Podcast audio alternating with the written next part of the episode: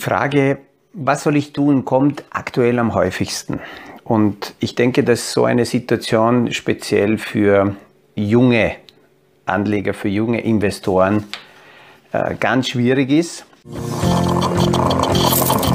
Aus dem Kaffeesatz, der Podcast von AL und E Consulting. Aktuelle Kapitalmarkt- und Wirtschaftsfragen verständlich erklärt mit Scholt Janosch.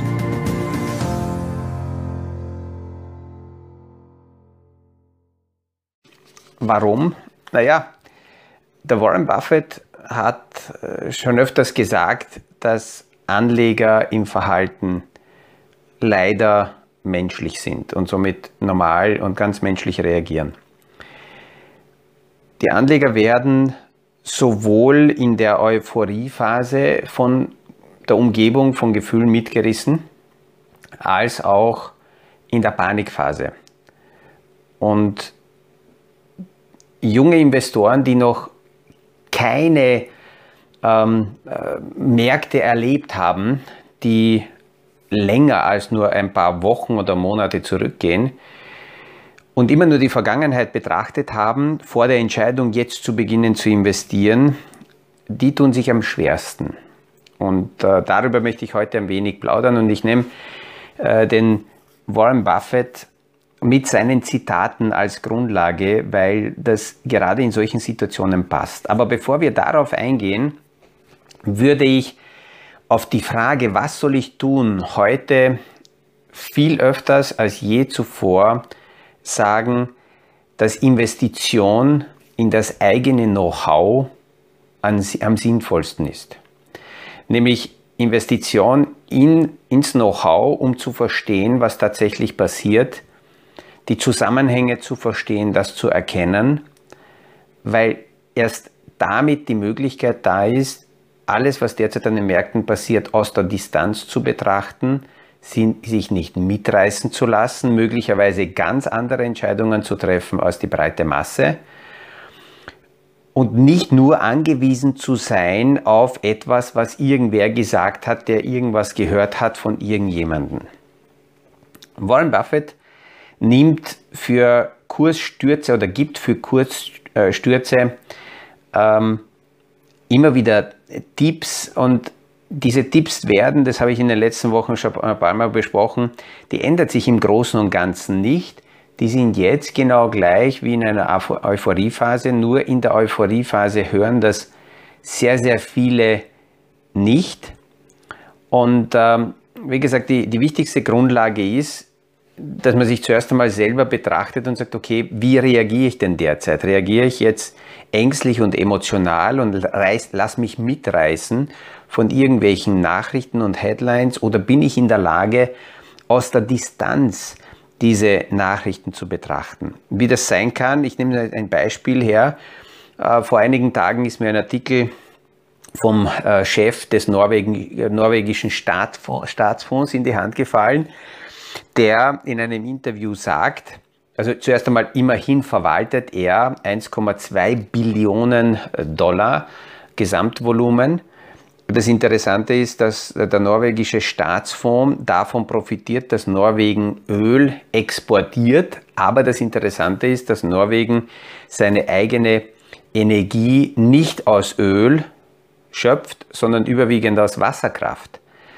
Und das ist einmal schon eine faszinierende Geschichte, dass sie etwas haben, was sie dem globalen Markt verkaufen, weil das dann der globale Markt haben will, aber selber ganz andere Entscheidungen treffen.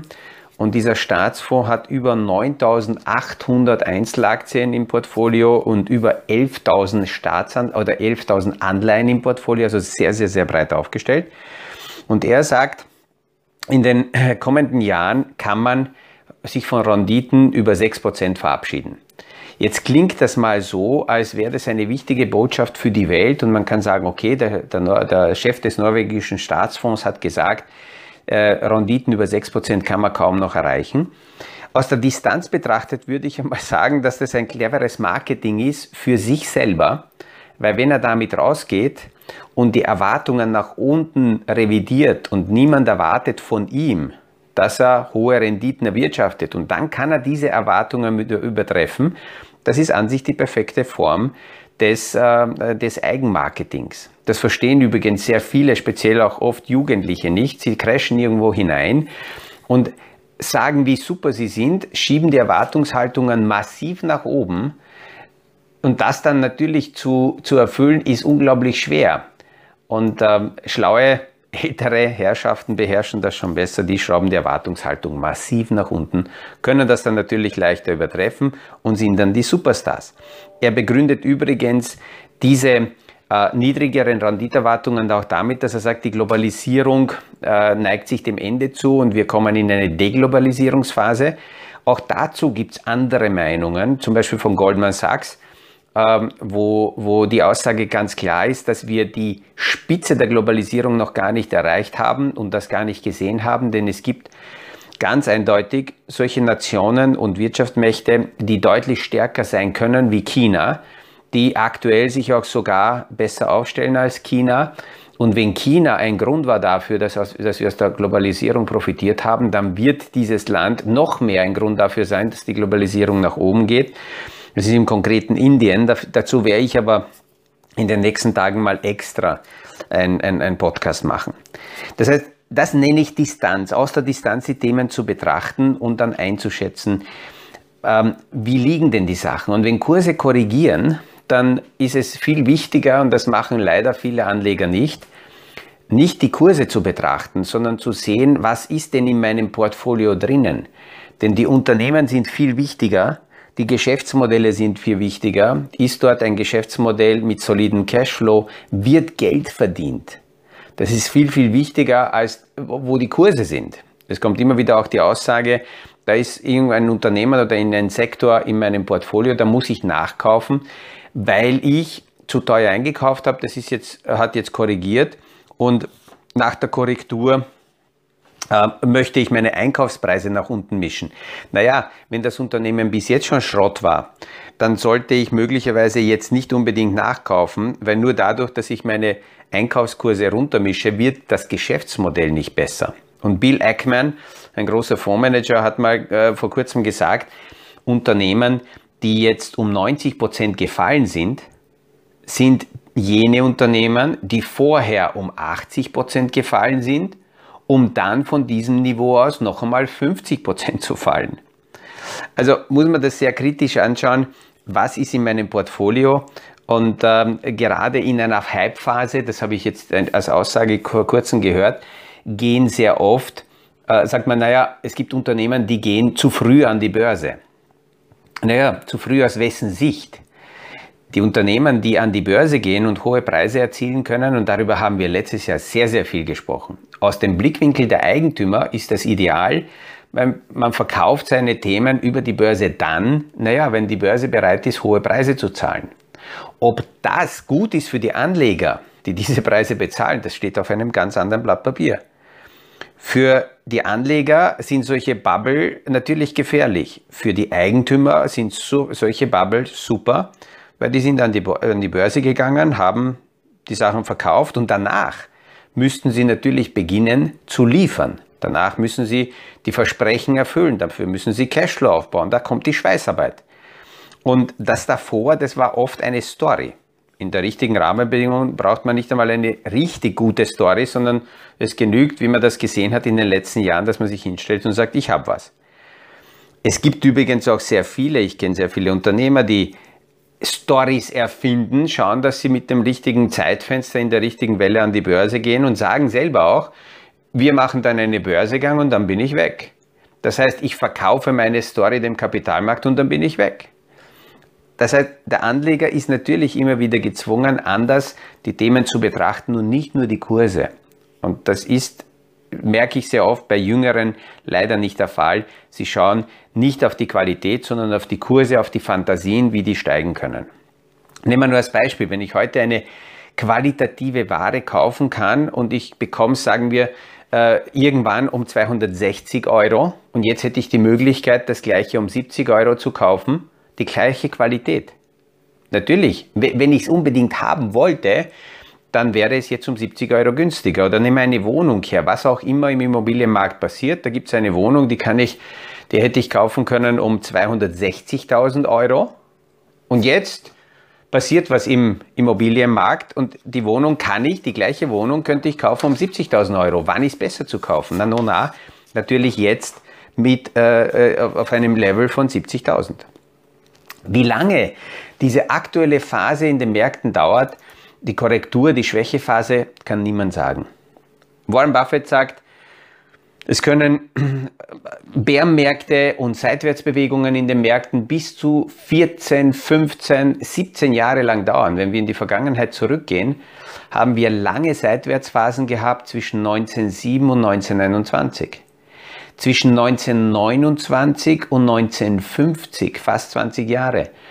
Zwischen 1966 und 1982, 16 Jahre.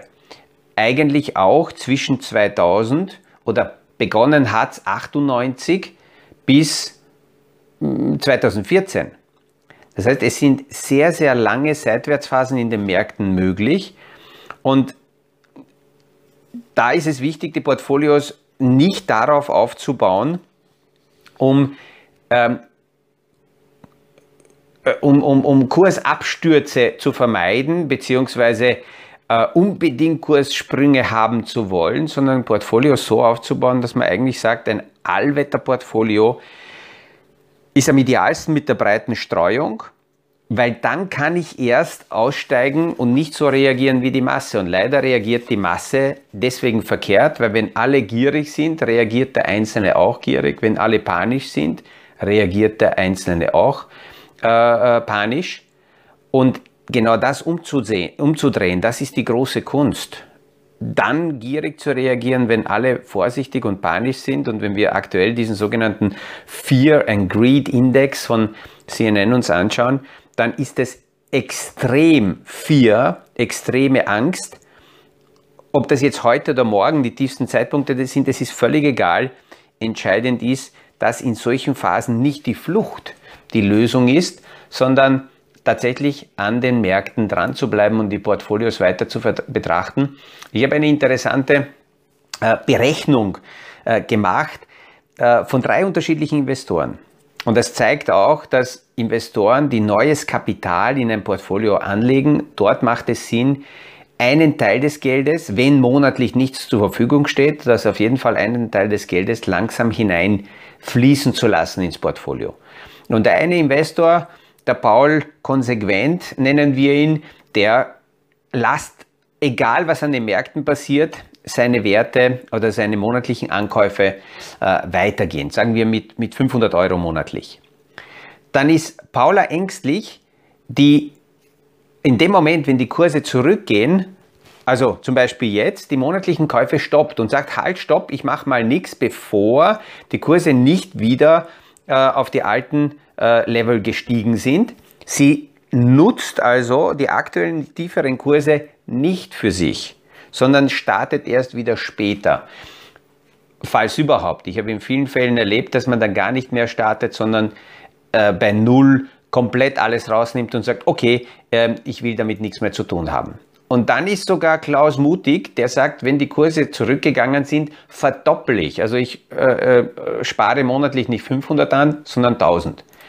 Das Interessante ist, wenn wir über eine sehr lange Zeitperiode uns die drei Konzepte nebeneinander stellen, ähm, also stehen bleiben, hold oder verdoppeln, dann sehen wir, und das ist hier die Chart-Darstellung, die Grafik ist seit 98, also genau in diese letzte sehr lange 13-jährige, 14-jährige äh, Seitwärtsphase des Marktes hinein projiziert, dann sieht man, dass am niedrigsten logischerweise die Paula ängstlich war. Aber das Faszinierende ist, dass die endgültigen Werte zwischen Paul konsequent und Klaus mutig gar nicht so groß waren. Das heißt, diese Konsequenz weiter dran zu bleiben, hat viel mehr gebracht oder nahezu gleich viel gebracht wie eben Mut und dann aggressiv hineinzukaufen. Ähm, Schauen wir noch ein bisschen weiter, was für, für Kleinanleger in solchen Phasen ganz, ganz wichtig ist. Dividendentitel. Äh, darüber haben wir auch sehr viel gesprochen. Unternehmen, die in allen Marktphasen Geld verdienen. Und das ist immer wieder das Entscheidende. Jene Unternehmen, die A in allen Phasen Geld verdienen, b in der Lage sind, Dividenden auch auszuzahlen. Dafür gibt es auch eine eigene Kategorie, das sind die sogenannten Dividendenaristokraten. Das sind Unternehmen per Definition, die über 30 Jahre mindestens jedes Jahr die vorjährige Dividendenzahlung heben mussten. Egal, auch wenn sie nur ein paar Prozent angesetzt haben, aber sie mussten das steigern. Dann waren das die sogenannten Aristokraten. Derzeit haben wir knapp 90 solche Unternehmen, die, wie gesagt, in allen Phasen über 20, 30, 40, manche über 50 Jahre in allen Phasen die Dividenden gesteigert haben. Bei Unternehmen ist die Dividendensteigerung natürlich etwas anders als bei Staaten. Bei Unternehmen wird auch hier bei den Aristokraten angeschaut, äh, wird ja nicht mehr Dividende ausgeschüttet, als das Unternehmen tatsächlich Gewinne erwirtschaftet hat. Wenn nämlich Unternehmen mehr Dividende ausschütten, als sie Gewinne erwirtschaftet haben, dann sind wir wieder in einem Modell, wie es die Staaten sehr oft sind, dass sie mehr Geld ausgeben, als sie haben und dann kommt es zu Überschuldung. Die großen Aristokraten, die Top-Dividendenzahler sind nicht überschuldet, sind auf Kredit in Wahrheit nicht angewiesen, haben ihr breites Geschäftsmodell und können in allen Phasen das machen. Wenn wir in die Vergangenheit zurückgehen, seit 1990, damals gab es 26 solche Unternehmen, hat sich die Zahl dieser Top-Unternehmen, die sogenannte Dividendenaristokraten sind, von 26 auf knapp 90 aktuell erhöht. Und äh, das ist natürlich auch keine Garantie, dass diese Unternehmen nicht auch zeitweilig Schwankungen haben. Und wenn man diese Bandbreite anschaut, gibt es auch jetzt unter den Top-Dividendenzahlern solche Unternehmen, die von ihren Hochs 20, 30 Prozent tiefer sind. Aber es gibt auch solche Dividendenzahler, die gerade mal 1, 2 Prozent unter dem historischen Hoch sind und ähm, in, in allen Phasen des Marktes laufend ähm, die Erträge ähm, äh, gesichert haben. Und das muss ich als Anleger als Basis nehmen, im Idealfall für mein Portfolio, dass ich solche Unternehmen nehme, die äh, in allen Phasen mir Erträge sichern und ob jetzt die Kursgewinne steigen oder nicht, das ist eine ganz andere Geschichte. Der Warren Buffett geht auf eine Zeit ein 1964 bis 1981. Wenn sich das vorstellt, 1964 war der Dow, Jones Index bei 864 Punkten. Ja? Im Moment ist der Dow Jones Index bei 30.000, 31.000. Das heißt, wenn wir uns das anschauen, 1964 war 864.